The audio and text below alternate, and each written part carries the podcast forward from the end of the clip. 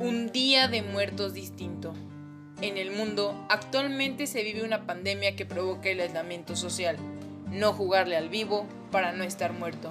En esta ocasión, los panteones permanecerán cerrados, pero como mexicanos siempre buscamos la forma de honrar a nuestros seres queridos.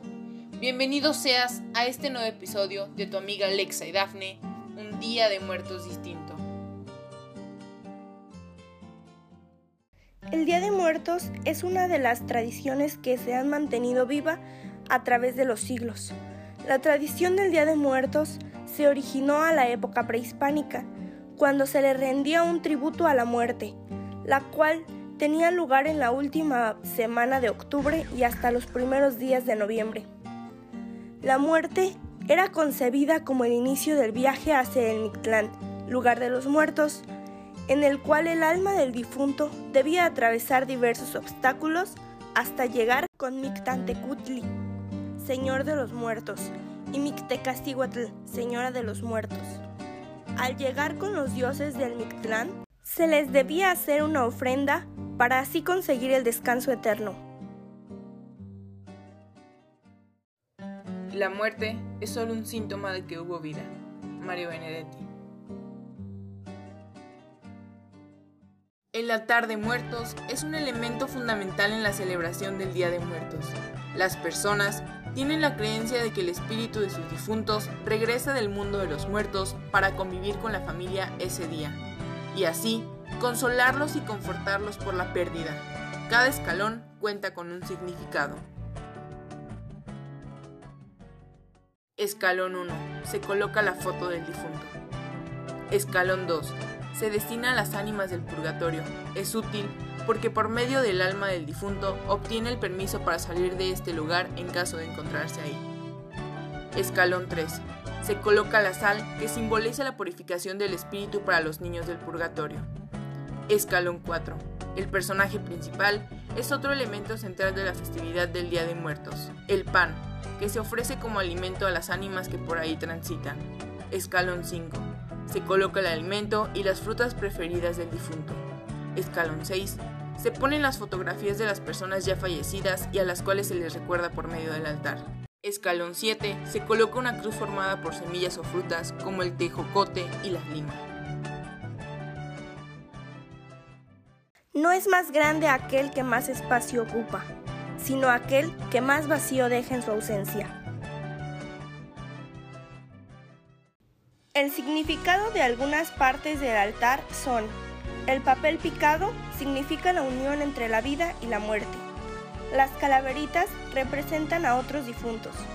El pan de muerto representa la generosidad del anfitrión. El vaso de agua significa vida y mitiga la sed del difunto. Las flores, la vida eterna y guía para su regreso. Veladoras, ilumina el camino, simboliza el amor.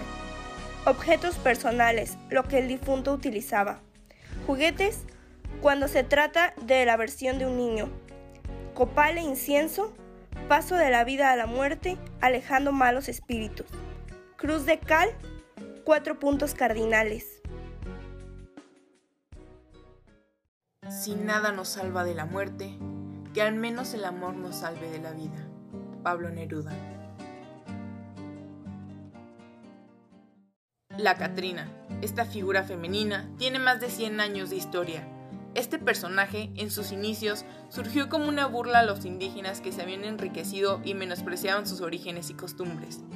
La Catrina empieza durante los gobiernos de Benito Juárez, Sebastián Lerdo de Tejada y Porfirio Díaz. La Catrina fue creada por el caricaturista mexicano José Guadalupe Posada Originalmente se llamaba la calavera garbancera. Esta palabra provenía de los vendedores de garbanzo, que siendo pobres aparentaban ser ricos y querían ocultar sus raíces indígenas. Este grupo de comerciantes pretendió tener el estilo de vida de los europeos.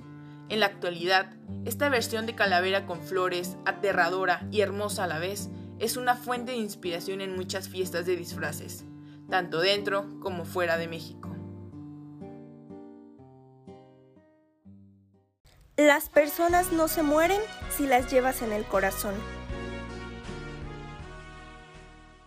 La calaverita literaria es una composición tradicional mexicana mediante versos y rimas, en un tono pícaro o irónico, sobre una persona quien bien puede estar aún viva o sobre alguien que ya haya fallecido.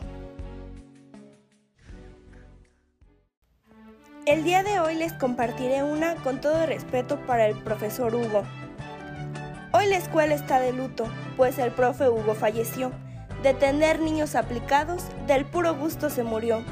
La muerte lo está esperando y hasta cohetes quiere echar, porque dicen que el profe Hugo un reventón en el panteón va a organizar.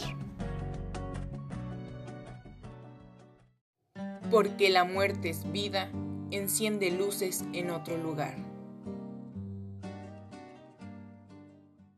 Cuatro datos curiosos que seguramente no sabías del Día de Muertos. La celebración del Día de Muertos se divide en dos partes. El primero de noviembre, que es el Día de Todos los Santos. En este se festeja a todos aquellos que tuvieron una vida ejemplar, así como a niños difuntos. Y el 2 de noviembre, que se festeja el Día de los Muertos, que es la celebración en general y cuando se acostumbra a llevar flores a las tumbas de los familiares. Se dice que solo en el Día de Muertos los difuntos son autorizados desde el más allá para visitar a sus parientes vivos en la tierra. El culto a la muerte no es algo nuevo en la cultura mesoamericana, pues se tienen registros de rituales y celebraciones de pueblos prehispánicos de hace más de 3.000 años.